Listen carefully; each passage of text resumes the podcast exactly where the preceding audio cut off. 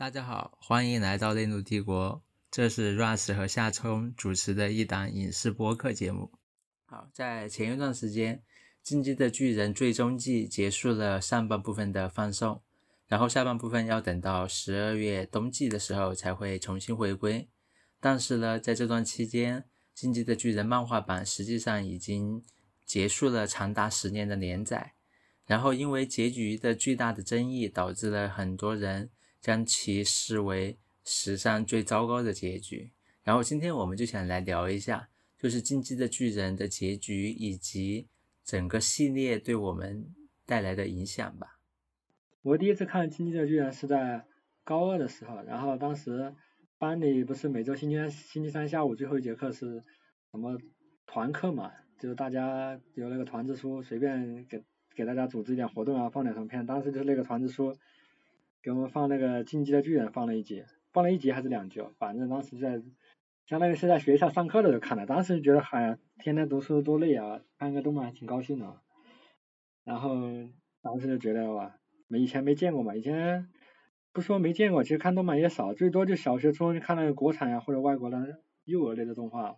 当时就看了那种成人动画，就是第一时间就觉得我操！就怎么会有这样的动画啊？这么血腥暴力，居然让他在一个团课给我们放，然后全班，我感觉班上好多同学都觉得有点震惊吧，也不叫震惊，就有点出乎意料、颠覆。反正第一印象就是有点出乎意料吧。然后现在因为时间过去这么久了，反正第一印象就很出乎意料。然后那个这这种动画，然后就看了，当时就留下来深刻的印象，我现在都记得了。其他。也想不起来有什么太多感觉了，但反正后面，因为我主要后面看《金鸡巨人》都是大学时候看的，高中最开始看的时候，当时看过，虽然有震撼，但后面也没继续看了，也还因为高中读书都累啊，对吧？你呢？我看巨人肯定也是就是在那个时候吧，就是高二的时候，因为那个时候其实巨人还挺出名的，就是相当于某种程度的民工漫吧，就是跟以前大家。就是跟火影一样，感觉那个时候，感觉大家似乎都在看那部片子，都在看。然后我那个时候其实某种程度上也算是跟风在看吧，因为自己也对之此前对于日漫、对于日本动画没有太多的了解。然后那个时候可能慢慢的自己在看一些电影的，但是巨人的话还是，呃，很快就打动了我吧。不论是他具体的那种，嗯，表达的东西，还是各种。哦，他的画面感啊、冲击性啊都很强的，反正就很快的就俘获了我，所以说就开始在追的。那个时候我都还记得，就很有趣的是，就是我表哥吧，他其实是从来不看日本动画的一个人，就是包括对火影什么的，他可能也没什么兴趣。但当时他也看那个看得津津有味的，反正就在那个时间，对我们就所有人其实都挺喜欢巨人的，包括那那个时候。巨人其实就很火，火到了大家一直认为他会特别特别火，就是会会像火影那样，就是成为一个整体一个时代的一个经典吧。只是很后来很可惜的是，可能是因为他的暴力啊、血腥啊，甚至说可能官方意识形态的一些呃东西，导致了他后来被禁了，再加上。后来他的两两三季，就是后面第二季和第三季又出来的时间比较晚，所以说其实他嗯在大陆其实这几年都没有感觉，一直没有以前那么火了，就还挺可惜的。就是感觉很多人可能都错过了一个，我感觉是这个时代可能最伟大的一部动画作品吧。然后我因为一直没有看过原原著漫画嘛，一直都是跟着动漫在走，看的都是动漫。然后前段时间不是那个完结了吗？一百四十九话，然后漫画完结了之后，很多人就在上面图分析啊，各种分析文章，各种博主都出来了。有些人，大部分啊，我感觉我看到百分之九十都说烂尾了呀，什么很难看。然后还有人直接出视频就开始骂了呀，作者。然后我就听到了这个结局嘛，就是他们好像是把那个艾伦就把艾伦砍了嘛，然后艾伦。原来最开始当年在高中看的第一集，艾伦他妈死了，居然是艾伦，他指挥那个巨人把他妈吃了，有点没想到。然后就是怎么说呢？我最开始预想的，我就看着剧情看着第一集走下来，我都没想到，就像这个地名也是，因为动画也没讲到这一步嘛，也是看网上那些剧透出来的。我都没想到艾伦怎么会就要来发动地名，我以为是马他要这样做，但是肯定在之前就阻止他了，谁知道又出乎了我的追知，他直接都发动起来了，毁灭了什么百分之八十的人，都这样了。然后我最开始因为当时一百四十八话才出来，一百四十九话还没出来，我想着他就直接毁灭世界了，结果最后四十九话又又拦住了，又又最后还留了百分之二十，反正最后就三笠嘛，啊，然后艾阿米嘛就把他阻止了，然后三笠把他头砍，然后就怎么说？因为我没看过漫画，都是博主的碎片化的信息，反正就讲那个始祖巨人尤米尔，对，不是始祖巨人，就反正是最开始那个。祖先嘛，就是什么王，他和那个一个什么王，我也记不太清了，就像那个三笠和艾伦一样，怎么说呢，就感觉有点宿命的感觉，然后他们轮回，然后那个三笠把艾伦杀了，然后那个有那个有没有就解解脱了还是什么的，反正大家都觉得很，很多人都觉得很扯，就觉得艾伦莫名其妙的一会要毁灭世界，一会突然又不想了，又停止了。怎么说？因为我也没看过原著，我也不好说。但是，就我感觉，我感觉可能是有点出乎意料，没有，这不是出乎意料，就是没有按照我不是我想的那样。但是，我开始想的之前就把它阻止了，就结，这样大家就继续别的方向进展。让它没有嘛，就直接定名了，就毁灭世界。然后我当时一听到这个，我又想了，那就直接毁灭它。那这直接毁掉还挺爽的，有点像看爽片的感觉，就又又又转折了，就现在。大家又落寞了，但是这应该也是情理之中嘛，那不可能说直接把世界毁灭，那也没啥看看头这样写。就是很多人说烂尾，但我觉得也不至于吧，就是没有没有那么夸张嘛，没有网上说的什么烂尾大作呀，什么史诗级烂尾啊什么。但是具体细节我还不知道，到时我就等下半年看一下动画。后面不是有出了一个什么虫吗？又是一个什么角色？你不是看过漫画吗？那这个我觉得还是你你来主要来说吧。我的观点就是，据我所知，我感觉啊，不至于，不至于骂到那种地步啊，一直把人家贬的说这么低。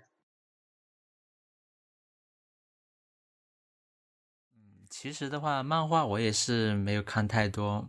就是在动画就是已经完结的部分已经看完之后吧，就是可能我起初都没打算看漫画的，直到那个结局出现的，然后结局。都吸引我的都不是说它有多好，而是在于为什么所有人都在骂这个结局，它就成功的勾起了我的好奇心，所以说我就决定去看一下漫画，然后看一下结局，然后大概就是没有完结的部分，可能还有个接近十几话吧，就是其实还是比较大的一个量，我可能也是看了大概呃七八个小时，然后才看完了就是漫画。就整体来讲，还觉得，嗯，挺爽的吧。甚至说，包括就是因为最后是，呃，最后就是第四季换了呃制作方嘛，换了制作方，然后有一些画风上的转变。但我发现其实那种就是，嗯，画面啊那些其实还是蛮还原的，就是和动画里面其实就是最新一集第四集的动画和和。嗯，漫画还挺相符合的。然后的话就是，嗯，前面其实很多部分都还挺好的，可能最崩，他们很多人觉得就是比较崩的，就是最后两话吧。最后两话可能就是，无论是节奏还是说，哦，可能一些剧故事走向啊，可能都和很多人想象的不一样。就确实我也感觉到，就是说最后两话。呃，有一点点仓促，就是说很多东西可能没有完全讲清楚，或者说他讲了，但是他只是提了一下，没有哦去过多的表现。当然这一点，据说的话，可能好像在今年暑假的时候就会出漫画的单行本，就可能在单行本里面会进行一些呃修补修订吧。当然这也不清楚哈，就反正漫画。嗯，这结局其实大家很多人都知道的，就是说，哦，艾伦他决定了他要灭世，然后但是他灭世是他的一种选择，然后他也希望是说，呃，就是说能够让他的那些亲爱的朋友个他们能够阻止他，当然，这一点就是很多人就是很难理解的一点，就是说为什么艾伦一方面又希望人来阻止他，一方面又要去灭世。就说，虽然说动画里面好像是说，就是漫画里面好像说的是说这是一种必然的选择，好像是说不这样做的话，就可能没有一个更好的选择了。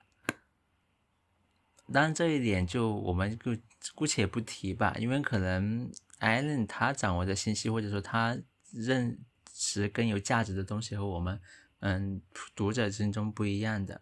就是这段时间，包括我也去看了很多一些评论文章吧，包括之前端传媒的那篇文章，我是觉得就是说端传媒那篇文章，因为刚好他的那个观点和我之前想过的一个观点很类似，就是说艾伦他最终的一个选择是他有两种东西在拉扯着他。一种东西是他的那种蔑视的冲动，另一种东西是他追求的自由。这两种东西就是很这种拉扯感，然后就是很让很多人不理解的地方吧。就是为什么他追求自由会让他导致蔑视，然后为什么他要去伤害米卡萨？然后去让米卡萨去斩断，嗯，束缚米卡萨的那种爱，就它里面有一种很强大的，嗯，那种冲突，是在于就是说，哦，自由和爱之间的冲突，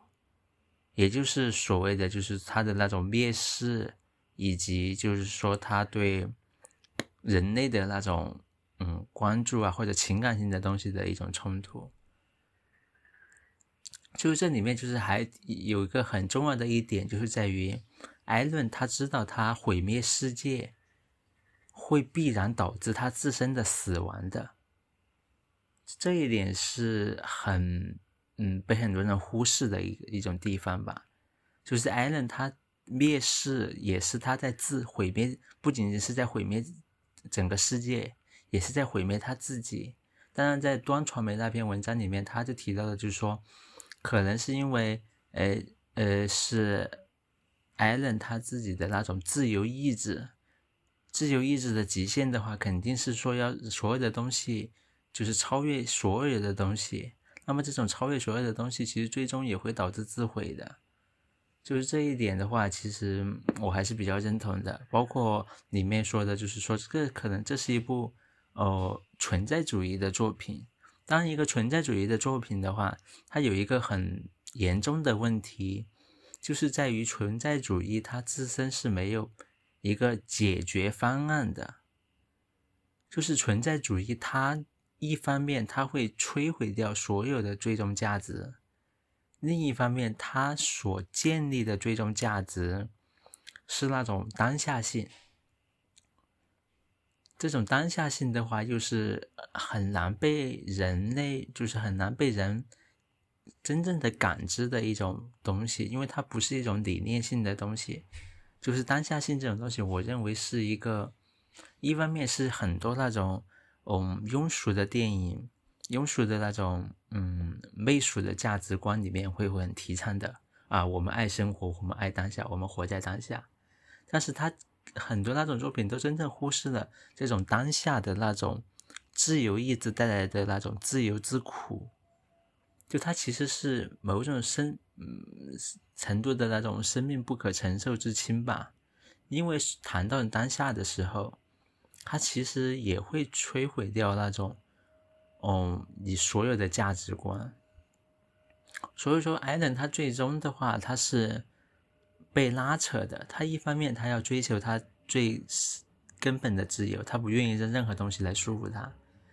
但另一方面，他又知道，就是最终的价值是爱这种东西。就无论是说米卡萨的爱，还是说哦始祖尤米尔的爱，他认为这种东西可能是生活的本质，或者是说他们的自由所追求的最终的东西。但是这种。自由就是最终所追求的东西，又会反而会束缚他，所以说他最终是一种自毁的一种东西。而且我还要提到这一点，就是可能艾伦他的蔑视也并不是很多一些为他辩护的人，就包括端传媒里面为他辩护的人那样的，就是崇高的。就艾伦他的蔑视是有他的私欲的，我是觉得，但是可能这是我自己的理解，就是艾伦他的那种私欲就在于毁灭世界的一种冲动，这种东西他甚至都无关于诶价值观或者是什么东西，他仅仅就是说我有一个毁灭世界的能力，我为什么不这样做的这样一种最原始的冲动。我是感觉有这种东西的，反正他最终，嗯，因为最终的走向，其实在马来篇之后，就是在前三季，就是动画版的前三季中建立的那种，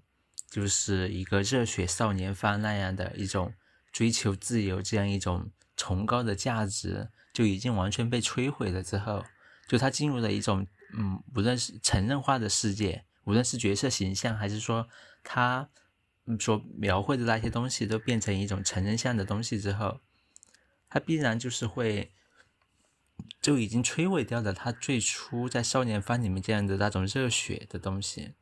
不过这也是很多人我感觉不喜欢，嗯，第最终季，甚至说不喜欢，无论是不喜欢这里面的那个主角，主角就是。那个女，那个马来的那个女生吧，我都忘了她名字了。可能我也不喜欢她，就是因为，但这种原因就是很多人就是都忽视了一点，就是那个人其实他的行为和以前的艾伦没有多大的区别，仅仅是在于这一次我们已经完全认站在了艾伦这一边，而忽视了。就是摧毁军港的艾伦和当年摧毁，呃，摧毁他们的，呃，摧毁他家乡的，呃，金那些巨人之间并没有多大的区别。对，所以说他其实最终他走向了一种一种嗯存在主义的这样一种东西，但它是凭借直直觉性的去展现的，然后它里面。呈现的东西的话，问题就在于它本身是一个无解的一个问题。就存在主义，它的价值观本身就是会摧毁一切的价值的。它需要建立的是一种超人的一种价值观，是一种就算没有任何的价值，但我自身便是价值本身这样一种超人类的，就是至少在现在这个阶段。是人类很难能够真正贯彻的一种价值观的这种东西，所以说他会遭遇到这样一个呃一种反弹吧，可能是一种。我觉得可能这个作品，它它可能在未来，可能我觉得它可能几十年后，可能甚至一百年后，还可能都还会具有很大的意义。这种意义都不在于说它的反战的这种东西。而是在于说他的这种存在主义的这种哲学性的东西吧。我看剧主要是后面嘛，除了一开始高中的时候，因为它题材比较新颖嘛，而且很刺激啊，又暴力啊。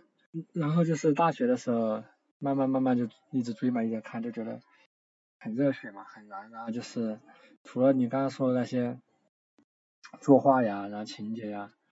然后他这个怎么说？他这个设定就很吸引人，就是。外面有巨人，墙外有巨人，然后他们要冲进这个世界，你要守护你的家园，然后你家园不断被夺走，不断被身边人不断失去，然后你要去努力，然后去他们去那个自由之翼嘛，然后他们去那个调查兵团接受训练嘛，想要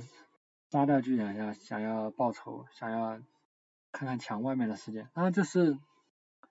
有时候你就会觉得怎么说，就是尤其看后面那个利威尔兵长，然后还有那个埃文团长。他们最后和那个野兽巨人大战，真的是太感动了，就那种献出心脏的感觉。就你想呀，你这一个调，你一个国家，他一直生活在墙内，然后你一个调调查兵团这样一个组织，他们其实是承载着一种理想了，那也是以有那种保保家卫国的责任在里面。那个强的感觉就是怎么说？就现在你人长大之后，大学呢，你就发现生活呀，真的是。很多处处很多限制吧，反正就是也不知道也不能说什么限制，就很多时候你你怎么说，总要有托物言志的或者什么，就找一个东西外，你往做不到的事情，你就希望别人可以做到，然后你就希望有人，就生活中现实世界限制太多，各种想想很多事情都是，嗯，怎么说呢？想做不能做，就是。就是感，就是可能怎么说，就就是在那个漫画里，就你看到那种热血跟理想，就看到尤其是一种感觉，就是一种勇气吧，为了一个目标奋不顾身。然后还有就是，而且那个墙墙外面除了危险，它其实也是一种诱惑呀！你也想知道外面到底有什么呀？它其实这种未知的，就你有有风险，但是也有怎么说呢？这也也很诱人。总结来说，就是我对。巨人一直追下来，而且现在也很喜欢的观感，除了就是，除了就是因为它的动画呀、那种打斗呀，还有它那个立体机动装置，反正就是剧情也很燃，然后画面也很棒，还另外就是他那个墙的意象，然后就是就进击的巨人嘛，那个永远追求自由的巨人，你想他们其实被困在墙里面，墙在外面对世界对他是个威胁，而且那威胁主动冲进来墙里面，对他们造成更大的威胁，然后他们。要寻求自身的安全嘛，要保证自己的安全的情况，然后也是要看一看，看看外面的世界有什么。他们在墙内其实是不自由的，但是在但是他们到走到墙外，在危险之中，他们也是自由的嘛。其实有某种程度上说，他们调查兵团在墙外的时候反而是自由的，真的，在墙内的时候反而是不自由。虽然墙外有很多各种各样的危险，所以你不得不佩服调查兵团，他们其实是很勇敢的人。很多人。怎么说呢？在生活中，你是做不没有做不面对各种各样的那种有形的墙、无形的墙，你是没有那种没没有那种勇气去打破的，只有束缚在里面。你就看到这样一群人，虽然是在动漫里面，有这样一群人不顾一切、奋不顾身啊，为了理想，为了也不叫为了理想吧，为了自由，然后不惜献出心脏啊，为了人民，为了国家。其实说那个高大上的也没什么，也没必要。他们其实更多的是在墙外，除了恐惧，有时候也是一种获得感，我是这么觉得的。我是觉得他们的勇气，他们那种追求自由，挺打动我的。就抛开结局吧，就是其实巨人在国内就是还有一个很有意思的点，就是墙这个意象，就是其实是在第一季爆火中占了很大的元素的。就当时就是。呃，存在着很多的那种跟中国社会的那种哦意识形态的转型也有很大的关系吧。就是刚好就起初的时候，大家都很多人就是抨击这部片子是日本右翼也为军国主义招魂，其中的一条罪状就是说，我这个墙是在讽刺中国的呃那种防火长城，因为里面的话。会有呃，会就是说呃，墙，就是说阻挡人们出去了解一个更大的世界呀，啊，然后呃嗯，就是说外面有危险，然后反正阻止大家出去，这种措辞就是一个挺有趣的东西。当然到了后面就更有趣的就是，大家发现就是到了剧情的嗯故事到了后面，就是墙从一个防止。里面的人受到外面的巨人的伤害，这样一种嗯功能变成了防止外面的世界的人被里面的呃人就是伤害，就是这样一种变化。然后那个时候就是恰好就伴随着那几年，嗯，就是呃像一些有第八出征啊这样一种东西，就是很多人就是。呃，集体翻墙出去，呃，到外面进行一些网络暴力行为啊，就那个时候，大家呃又开始，甚至是刚好伴随着就是国内的民族自尊心的一种提高，就大家就好像认同了这一点，就是说，哦，其实我们才是真正的呃强者，这个建的这个防火长城不过是为了保护外面的人，不被我们的铁蹄。所踩踏而已，反正是一个我觉得挺有趣的一个东西吧。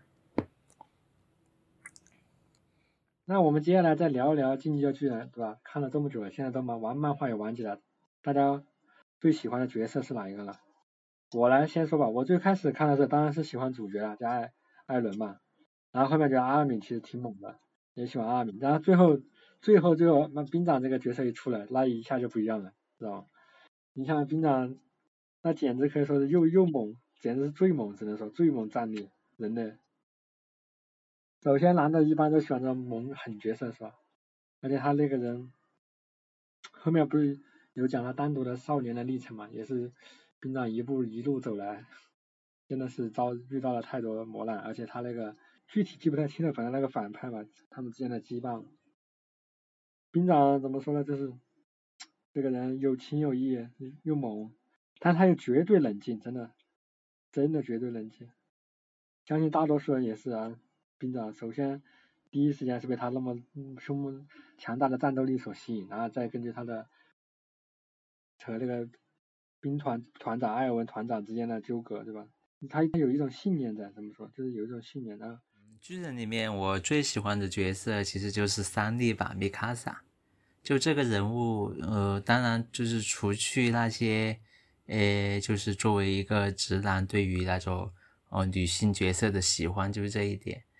就是他最让我打动的地方，就是可能他的那种，嗯，坚决吧。就他可能，他一直可能和呃其他所有人可能都不一样，就是他并不是为了某一种信念而去战斗，他并非是像兵长啊，或者是三笠啊，甚至是阿尔敏那样，他自身其实他就是一个最简单的东西，他想要守护他呃喜欢的人，当然这一点其实他自身是受到了那个。就是他们阿卡曼一族的那种血脉的呃影响，他自身是有这个影响的，但是他最后他的那种转变也让我觉得就是说挺打动的，就是他必须要手刃自己最心爱的人，然后这种东西反正是挺打动我的吧，就他不是那样一种。嗯，为了信念，甚至为了人类，他最终都不是。他最终的那种东西是一种，我感觉是，呃，有混合了很多东西的。无论是他自身的那种成长性，还是说他自对于，诶，艾伦的那种，到了后期很复杂的那种情感吧。反正就是最终就是这个人物他，啊，特别打动我。OK，就这样。虽然说它是有一点就是日本漫画的那种，嗯，三无少女的那种东西，就是林波丽一直来的就是一个呃没有性格、没有感情啊，或者是那样的一个人。很多时候他是可能是那样一个人，但是他最终我感觉，呃，他是获得了一种自由，然后他也获得了爱，就是他是。我感觉是最终整部电影、整部戏，嗯，也不是整部戏，就是整部作品里面是比较少的，能够最终能够同时获得，但是又同时失去的这两者的一个人吧。就是他身上那种很巨大的那种悲剧性，是让我很打动的。